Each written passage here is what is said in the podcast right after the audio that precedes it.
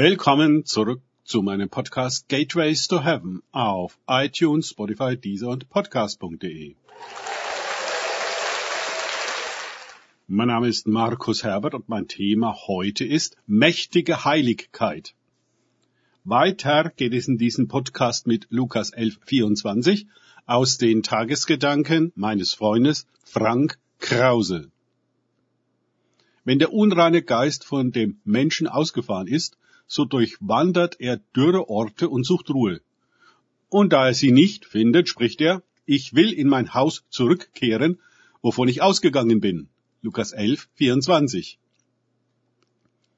Jesu Erklärungen darüber, was es mit dem Dämon, der aus dem stummen Mann ausgefahren ist, auf sich hat, geht weiter und gibt uns unschätzbar wertvolle Einsichten in das Reich der unreinen Gäste.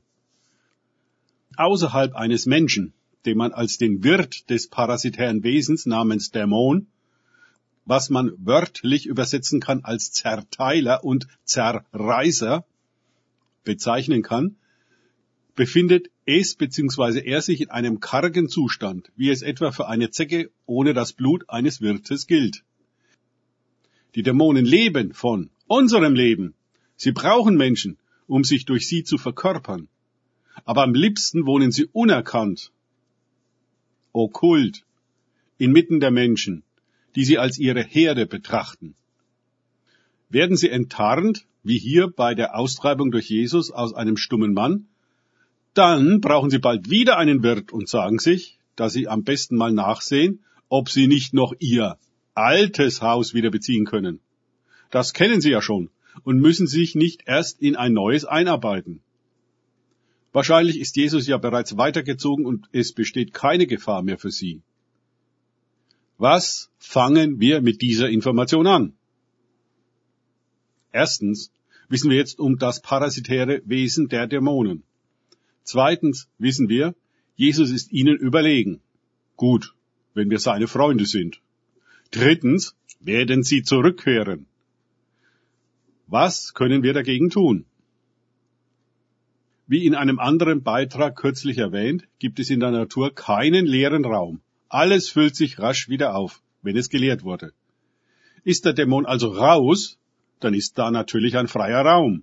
Dieser schreit geradezu nach dem unreinen Geist, weil er genau passend für diesen Platz ist. Also gilt es, er, also gilt es erstens, an die Stelle des Dämons den Heiligen Geist zu bitten, um keinen Raum unbesetzt zu lassen. Wir können nicht nur von etwas befreit werden, wir müssen auch stets zu etwas befreit werden. Und dann dürfen wir zweitens auch in jenem Bereich, den ein Dämon im Besonderen okkupiert hatte, wie bei dem stummen Mann seine Stimme, nicht erneut nachlässig sein und etwas schweigen. Der Mann sollte gerade seine Stimme nutzen und sich ausdrücken und mitteilen. Wie der Name sagt, sind die unreinen Geister unrein. Sie lieben und fördern alles Unreine. Darum mögen sie es nicht, wenn wir uns mit allem Reinen, Schönen und Guten befassen und füllen. Sie feuern alles negative, destruktive Denken und Reden an, bis wir fluchen, spotten und lästern. Sie wollen uns gerne zu ihrem Abbild machen. Wir aber sind geschaffen, Gottes Abbild zu sein. Der Heilige Geist zeigt uns eine heilige Welt, führt uns heilige Wege und erzieht uns zu heiligen Menschen. Bei unseren Gedanken fängt es an.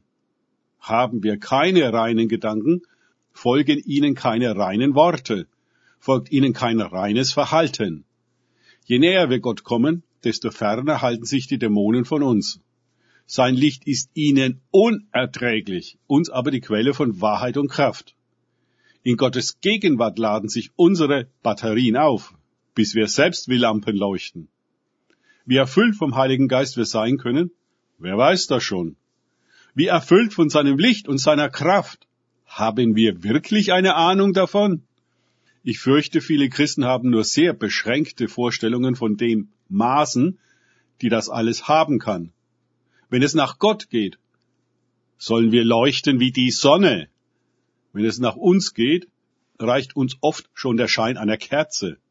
Die Religion hat uns beigebracht, uns zu bescheiden und uns mit dem Licht der Kerze zufrieden zu geben. Wenn überhaupt. Was würde mit der Kirche oder Gemeinde passieren, wenn einer hell wie die Sonne leuchtet und Ströme lebendigen Wassers von ihm fließen? Jedenfalls würde es alle Dämonen dort nervös machen. Die Idee, dass da keine seien, halte ich für äußerst unwahrscheinlich. Wie mächtig heilig müsste denn eine Gemeinde sein, um dem Teufel keinen Raum zu geben? Jesus war nicht nur heilig, er war mächtig heilig. Von ihm ging Kraft aus und trieb die Dämonen in Scharen aus. Er brauchte nur vorüberzugehen. Da schrien sie schon auf, als würden sie brennen. Danke fürs Zuhören. Denkt bitte immer daran, kenne ich es oder kann ich es im Sinne von erlebe ich es. Es sich auf Gott und Begegnungen mit ihm einlassen, bringt wahres Leben und leuchten wie die Sonne. Gott segne euch und wir hören uns wieder.